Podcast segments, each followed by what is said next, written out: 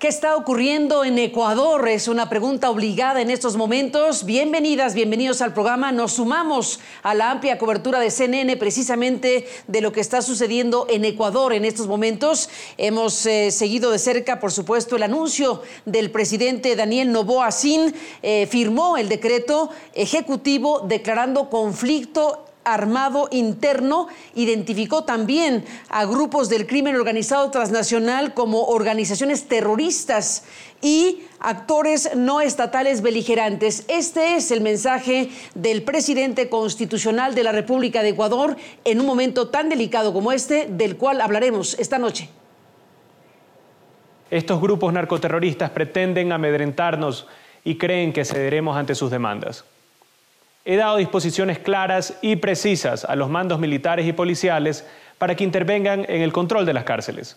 Acabo de firmar el decreto de estado de excepción para que las Fuerzas Armadas tengan todo el respaldo político y legal en su accionar. Hago un llamado a la ciudadanía, ya que esta lucha es de todos y que también les den su respaldo.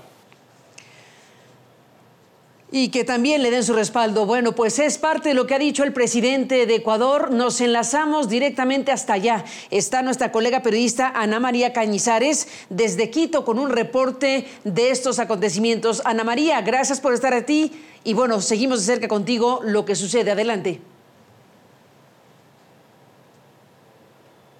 Hola, ¿qué tal, Carmen? Hace pocos minutos la Secretaría de Comunicación informó a los periodistas que hemos insistido durante todo el día sobre balance de cifras, de más detalles de la situación también de los guías penitenciarios retenidos en distintas cárceles del país. Nos han indicado que para mañana habrá un balance general de todos los focos de violencia que se han suscitado en las últimas horas y la fuga de detenidos, retención, secuestro de policías. Al menos los tres policías que estaban secuestrados secuestrados en Machala ya han sido liberados. Hay 10 personas detenidas por este hecho, pero también se reporta por parte de la policía dos policías que han caído abatidos durante el ejercicio de su deber durante un enfrentamiento en Novol, en la provincia del Guayas. Pero también me gustaría contarte qué, qué dijeron los periodistas de Televisión. Uno de ellos, Jorge Rendón, periodista y, y presentador de ese canal de televisión que, como tú decías, sufrió una incursión de miembros de bandas delictivas que sometieron amedrentaron y amenazaron a los trabajadores de ese canal de televisión con su sede en la ciudad de Guayaquil. Escuchemos lo que dijo cuando fue liberado.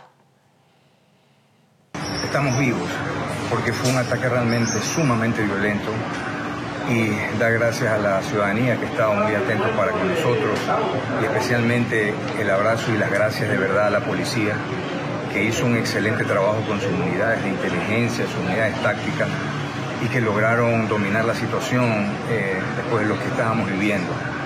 En todo caso, ha sido un excelente trabajo Bien, Carmen, y ha sido conmovedor ver las imágenes también de los colegas, amigos, algunos de ellos de TC Televisión, abrazando a sus otros compañeros, algunos arrodillados, santiguándose y simplemente dando gracias a Dios y a la vida por haber permitido su liberación y estar ahora contando eh, lo que sucedió. Pero por otra parte, también, Carmen, eh, el jefe de las Fuerzas Militares de Ecuador se pronunció hace pocas horas nada más en un mensaje al país donde insistió en que todo miembro de estos grupos a los que califica terroristas se ha convertido desde este momento en un objetivo militar.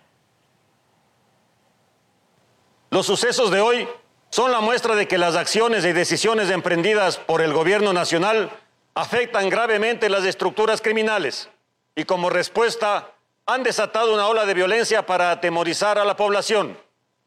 Para ello han cometido actos sangrientos y sin precedentes en la historia de la nación, pero a pesar de su brutal maldad, este intento fracasará. El señor presidente de la República, Daniel Novoa Asín, a través del decreto ejecutivo número 111, nos estableció una misión muy clara. A partir de este momento, todo grupo terrorista identificado en el mencionado decreto se ha convertido en un objetivo militar.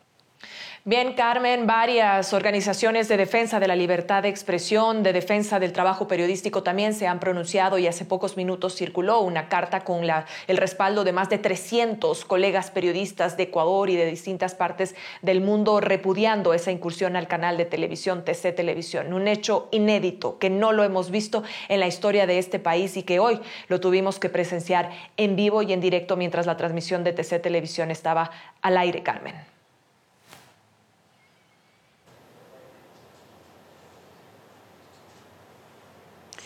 Así es, así es, eh, Ana María Cañizares. Gracias por este reporte. Seguimos permanentemente tus informaciones desde allá. Gracias, buenas noches y seguimos en contacto. Hasta la próxima. Gracias, Ana María. Y bueno, tal cual, el asunto eh, es que el presidente Novoa ha ordenado a las fuerzas militares, a las Fuerzas Armadas, ejecutar operaciones militares para neutralizar a estos grupos. Y bueno, pues el expresidente Rafael Correa, a quien ve usted en su pantalla, emitió un mensaje, dijo varias cosas, pero sin rodeos, manifestó su apoyo total al presidente Novoa en momentos como este. Dijo cosas como estas. Pero hoy es momento de la unidad nacional. Hoy es momento de la unidad nacional. El crimen organizado le ha declarado la guerra al Estado. Y el Estado debe prevalecer.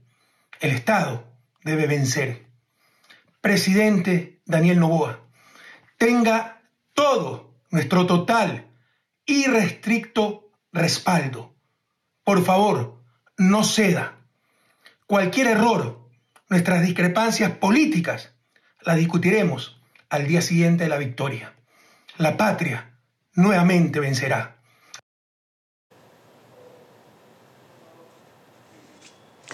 Bueno, estamos, eh, estamos siguiendo cerca Estamos siguiendo cerca los acontecimientos de estas últimas horas en Ecuador, pero por supuesto que hay que recordar que apenas en el arranque de la semana, este lunes y martes por la madrugada, se vivió, como narró y ha narrado CNN, una noche, bueno, noche de terror en varias regiones del país. Entre lunes y martes eh, así calificaron los testigos eh, y ciudadanos que hablaron con CNN, todo en medio de un estado de decepción y toque de queda decretado por el presidente Daniel Novoa debido a la grave conmoción interna. Esto ocurrió lunes, martes, en estas últimas horas y ahora lo que estamos reportando precisamente el canal de televisión. La declaratoria del estado de excepción tendrá vigencia por 60 días y establece la movilización de la policía y de las Fuerzas Armadas para que controlen los los eh, eh, asuntos del orden. El estado de excepción incluye además un toque de queda para limitar las reuniones y acciones que puedan atentar contra el orden público.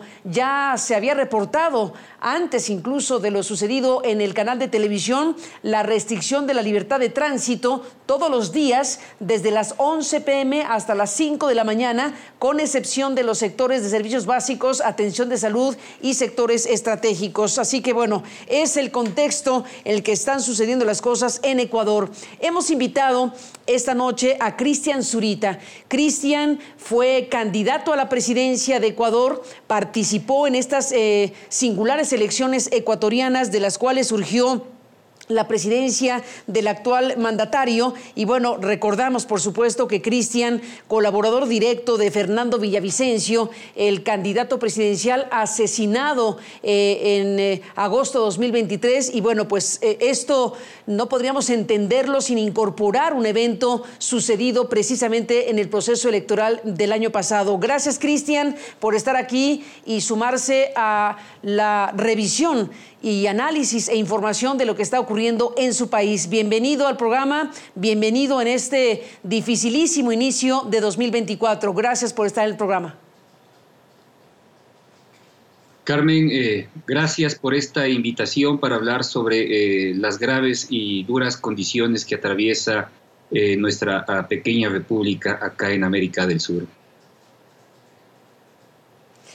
Cristian, eh, dije que no podríamos eh, entender de alguna manera lo que está ocurriendo sin partir de varias cuestiones y por supuesto el crimen, el asesinato político de Fernando Villavicencio, a quien usted suplió y compitió por la presidencia, eh, tiene que ser incorporado. ¿Qué línea del tiempo es esta que ha traído a cosas como de las últimas horas? ¿Qué está ocurriendo y qué explica lo que está ocurriendo en Ecuador?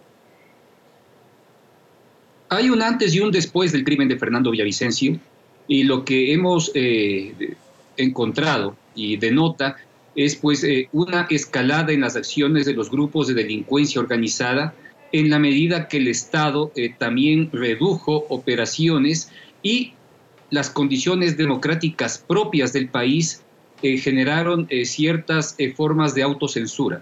Es decir, desde los partidos políticos desde la propia institucionalidad, desde los medios de comunicación, se dejó de hablar de los grupos de delincuencia organizada, hasta la llegada del presidente Daniel Novoa y las últimas acciones eh, que intentaba emprender esta semana para el traslado de algunos presos eh, cabecillas de grupos de la delincuencia a unas cárceles con mayores seguridades. Esto pues es lo que ha desarrollado en los últimos cinco meses. Hoy estamos eh, exactamente a cinco meses del asesinato de Fernando Villavicencio y notamos eh, cómo la escalada de estos grupos y pues eh, su capacidad de acción eh, se ha fortalecido en la medida que han encontrado espacios que el sector público, el Estado ecuatoriano les ha permitido. Y es por eso que de alguna manera ha existido, como bien señaló, pues una condición de arropamiento al presidente, al joven presidente eh, Daniel Novoa, para que desde todos los eh, estamentos y grupos políticos del país eh, le otorguen un espacio y pues un respaldo para que actúe contra todos estos grupos. la muerte de Villavicencio marca un antes y un después en lo que significa estos hechos y pues se evidencia en, en, la forma en que se silenciaron eh, buena parte de los estamentos democráticos del país y sobre todo también de la prensa en lo que significa el terror de estos grupos que, han, eh, que están azotando con fuerza este momento el país. Eh, menciona el sistema carcelario. Eh, se fugó una figura principalísima del crimen organizado asociada precisamente o vinculada al asesinato del ex candidato presidencial de Fernando Villavicencio. Eh, es otro elemento fundamental en esta línea del tiempo de los últimos días y horas. tenemos dos fugas importantes. El cabecilla del grupo más grande de la delincuencia organizada, de los choneros, denominado Fito, y pues eh, uno de los líderes de la agrupación Los Lobos directamente involucradas en el crimen, involucrado en el crimen de Fernando Villavicencio que eh, se llama eh, Fabricio Colón Pico y que pues ha permitido toda esta escalada que hemos visto pues en, en, estos días. Desde hace algún tiempo ya se identificó que el centro de gravedad de la violencia eh, se encuentran en las cárceles y que era necesario tomar el control de las mismas.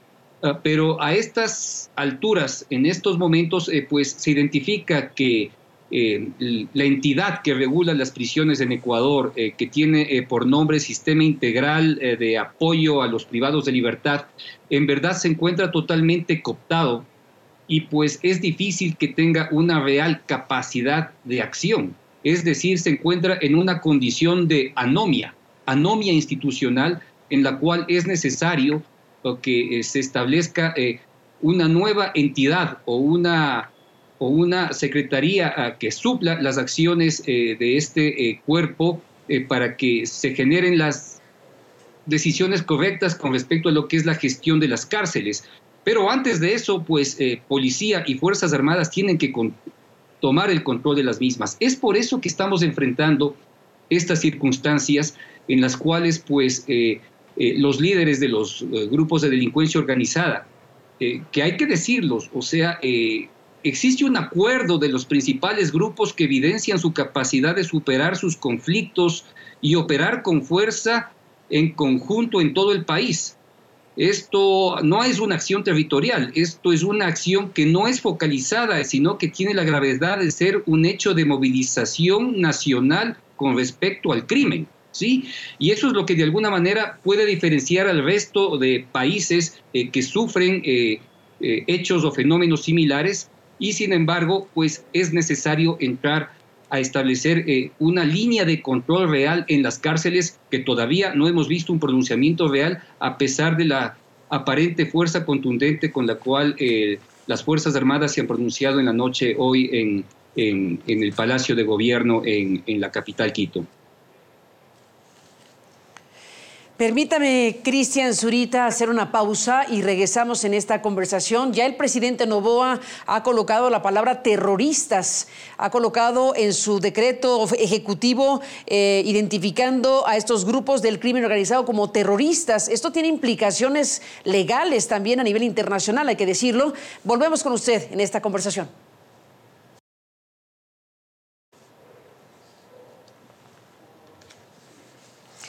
Bueno, estamos en la parte final del programa. Estamos con Cristian Zurita, ex candidato a la presidencia de Ecuador. Cristian, mencioné antes del corte eh, esta parte del decreto ejecutivo del presidente eh, Daniel Novoa Sin, en donde está identificando 22 eh, grupos criminales y les llama organizaciones terroristas y actores no estatales beligerantes, hablando ya de un conflicto armado interno. ¿Piensa que se perfila la posibilidad de que el Estado ecuatoriano, que el jefe de Estado ecuatoriano abra la puerta o solicite algún tipo de ayuda internacional para enfrentar esta crisis? Bueno, eh, debo entender que existen aquí eh, dos vías. Eh, la primera, que está ah, regida por lo que es las normas del derecho internacional humanitario y eh, pues ahí se establecen dos requisitos fundamentales para identificar eh, las condiciones de un conflicto interno o una ah, guerra interna. Y básicamente eh, pasa por lo que es el entendimiento de lo que es la intensidad del conflicto, que pues a todas luces en toda la región se está informando con imágenes brutales de lo que sucede en el país y lo que significa el real control del territorio eh, por parte de estos grupos, que si bien en ciertos espacios puede eh, denominarse como focales, eh, pues existe una acción constante que generan procesos de terror fuera de las reales capacidades que tiene tanto la fuerza pública, entiéndase Fuerzas Armadas y Policía.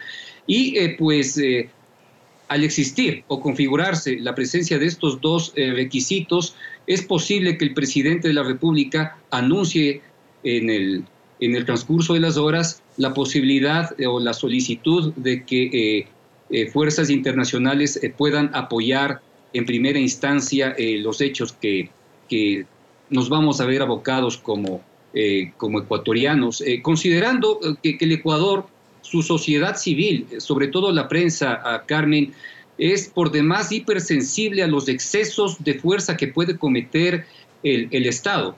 Es una de las grandes fortalezas del pasado es que sociedad civil y la prensa han jugado un papel preponderante para evitar que el Estado cometa abusos.